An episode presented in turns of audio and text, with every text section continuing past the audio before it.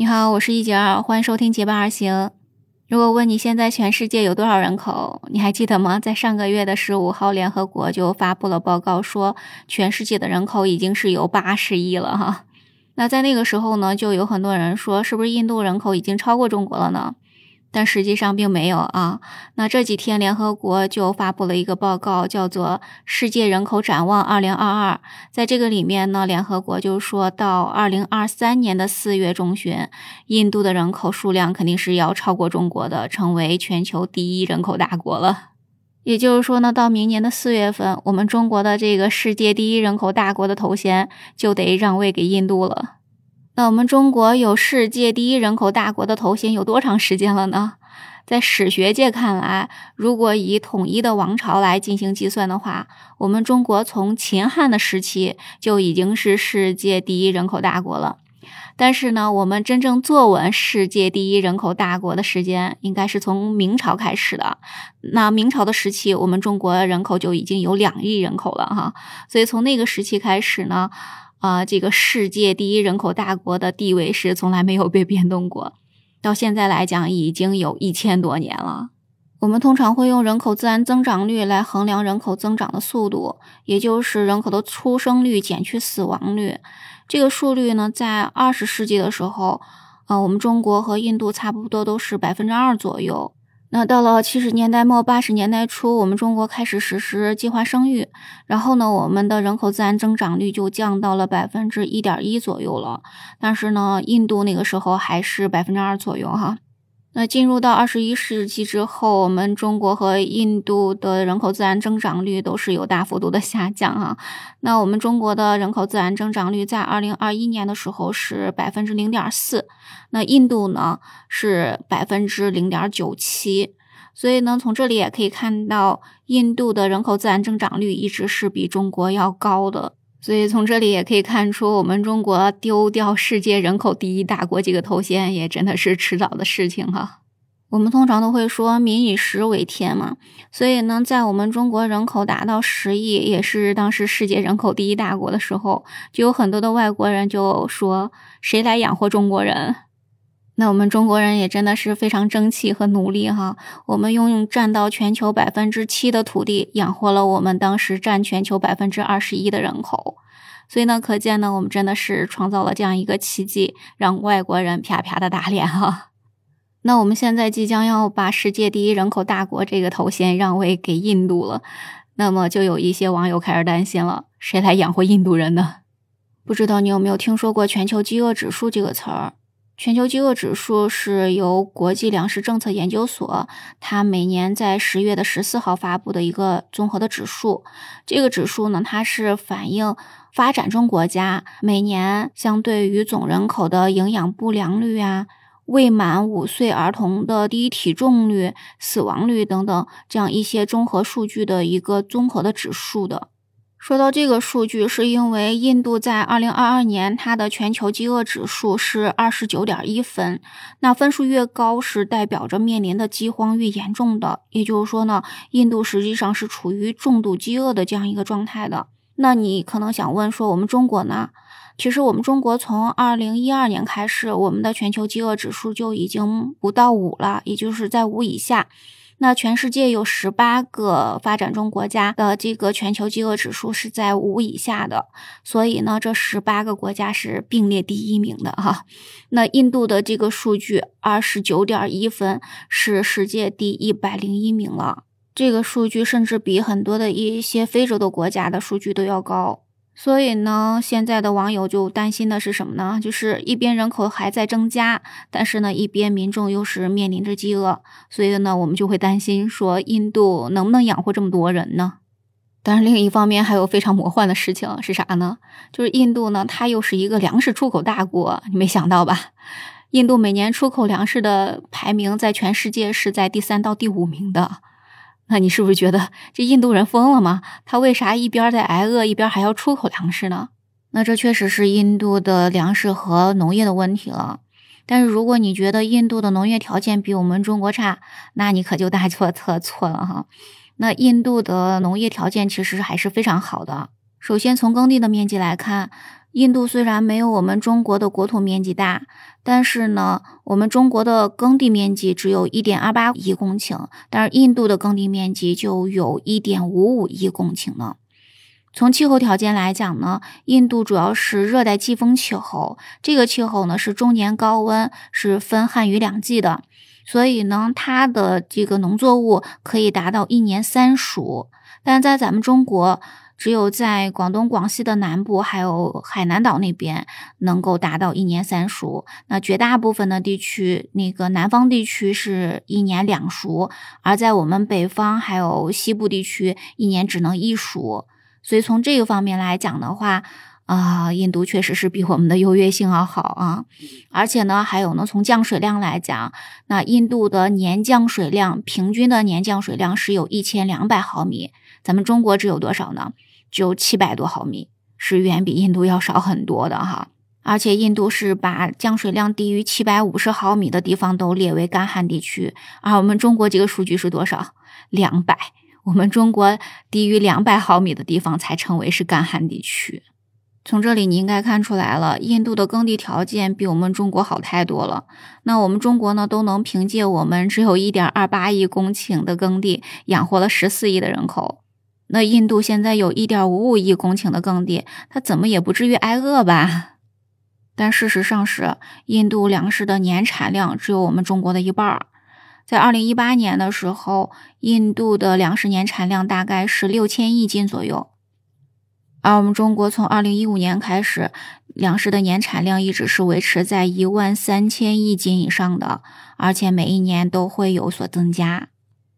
国际上公认的人均粮食安全线是四百公斤，我们中国的人均粮食占有量大概是四百八十三点五公斤，应该说已经非常安全了哈。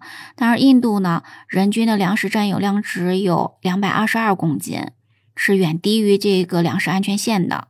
那你有没有觉得奇怪？印度的耕地条件这么好，那它的粮食产量怎么这么低呀？哈？那这个呢也有很多的原因。首先呢，就是它的粮食的种子的问题。我们说种子呢是相当于农业的芯片，种子越好，粮食的产量才能越高嘛。据说良种对于粮食增产的贡献率是要超过百分之四十五的。所以呢，在我们中国以前也都是去来进口外国的那些良种嘛。但是呢，我们为了不让外国人限制我们。所以呢，就培育了一大批的科学家来进行这个两种的培育。那说到这儿，你就应该想到谁了？对，我们的袁隆平爷爷哈。袁隆平爷爷说：“人就像种子，要做一粒好种子啊。”所以呢，他培育出的那个杂交水稻，让我们的粮食的产量一下增加了这么多。其实不光是袁隆平爷爷。在我们中国还有很多的这些育种的专家，他们呢在不光是水稻哈，还有呢小麦、玉米等等这些方面都做了很多的良种的培育。有一个网友说，他的爷爷告诉他，他的爷爷小的时候一亩地只能生产一百到两百斤的小麦，但是现在呢，小麦的亩产量甚至能够达到六百公斤了。所以呢，从这里可以看出，我们中国人能吃饱饭，这些育种专家的贡献真的是功不可没呀。第二个要说一下的就是水利设施。实际上，我们中国从古代就开始有很多的水利设施了，比如说都江堰，哈，都是为了农业的安全来修建的。那我们现在呢，是更加重视农业的安全了。这些年，我们中国一直是在为建设十亿亩高标准农田而努力的。那啥叫高标准农田呢？就是干旱的时候能灌溉，洪涝的时候能排水，旱涝保收，确保粮食安全。这印度跟我们中国是一样的，都是季风气候为主的。所以呢，像我们中国是夏天下雨多，冬天下雨少嘛，所以就会有这种旱涝的这种问题。我们就非常重视农业的安全，要重视水利的设施。那印度也是有明显的雨季的，它虽然没有冬季，但是它也是有明显的雨季的，降水也主要是集中在雨季。但是呢，印度就比较缺乏水利设施，所以呢，它百分之七十的耕地没有灌溉的设施，只能依靠雨水，所以呢，就会出现很多的旱涝的问题，就会影响粮食的收成。那不知道你对化肥农药是有什么样的看法？现在说到化肥农药，很多人都觉得说太讨厌了，化肥农药污染了我们的土地，污染了我们的粮食，对我们的身体产生非常大的这种影响哈。但实际上，你说要全搞有机农业，它也是不现实的。比如说呢，你知道斯里兰卡吗？对，就是前一阵给破产了的那个国家。那这个斯里兰卡呢，它是世界上第一个全国都搞有机农业的国家，但是你看它的结果，破产了，是不是？所以我们说呢，实际上小规模的搞这种有机农业它是没有问题的，因为周围的土地可能是有农药的，所以害虫、传染病等等这些情况都可以说是被压制了。但是如果你全国大范围的都搞有机的农业，那这个害虫啊、传染病它能被压制住吗？那被害虫、被传染病影响的粮食，它能长得好吗？显然是不行的哈。当然，印度的农民使用化肥和农药吗？当然使用啊。但是呢，印度关于化肥的生产的能力却是非常的不足的，所以呢，它是没有办法满足他们国内的需求的。在二零二一年，印度还爆发了化肥荒。我天，他们的化肥真的是不够用哈。那你知不知道美国为什么粮食产量那么大呢？就是它的机械化，因为美国的工业非常发达嘛，所以它的机械化是非常的厉害，所以它的一个人都可以控制非常大块的土地。但是印度的工业可能是比较差吧，它的农业机械化是完全没有建立起来，很多的地方还离不开耕牛，所以呢，它的粮食的亩产量是非常低，年产量甚至没有我们中国的一半这么多。那咱们现在就要回到刚才的那个问题了。印度的粮食产量这么低，还没有我们中国的一半多，但是呢，它却是一个农业出口大国，那这是不是很矛盾的问题呀？就问题在于什么呢？就是因为印度它是需要在国际市场上去买一些工业品的，那在国际市场上去买东西，那就需要外汇嘛。那这些外汇从哪来呀？印度的其他的商品在国际市场上也没啥竞争力，但是呢，它有农产品呀，它有那些铁矿石呀。那么这些资源都是非常受欢迎的，所以他们就只能卖铁矿石呀、卖小麦呀、卖大米啊等等这些来出口创汇，给他们换来一些钱，再从国际市场上去来卖工业品和化肥等等这些东西。说到这里，你有没有疑问？说那这些人都吃不饱，他为什么要把粮食卖掉呢？实际上，当然不是这些人去卖粮食哈，那这粮食是从哪来的呢？是那些大地主。因为对于印度来讲，它的农业改革是比较失败的，大部分的土地是集中在那些大地主手里的，只有非常少的一些小农，他拥有非常少的土地，还有很多呢是没有地的佃农，所以呢，大地主当然是饿不着了，而且呢，大地主家也是有余粮的，所以呢，这个出口的粮食都是大地主家的余粮。说到这儿，你是不是开始同情那些小农和佃农了？他们是不是吃不饱呀？但实际上想一想，说印度那边天气是特别炎热的，你可以想一下，在夏天的时候，你能不能吃下饭啊？特别炎热的时候，我们可能饭量就比较小哈。所以呢，印度人实际上饭量是比较小的，也就是说呢，他们不是纯粹的吃不饱，主要是因为啥呢？营养不足。也就是说呢，他们大部分是以素食为主的，能够吃到肉、蛋、奶的情况下是很少的。所以呢，实际上他们并不是单纯的挨饿，而是营养不良。在四个月之后，印度将取代我们中国成为世界人口第一大国了。那谁来养活印度人呢？当然，这个问题只有他们自己来回答了哈。也就是说呢，如果印度能够彻底的去解决一些历史遗留的问题，比如说这个大地主的问题哈，让大家呢，呃，农民呢都有地可以种哈，那么这是非常重要的。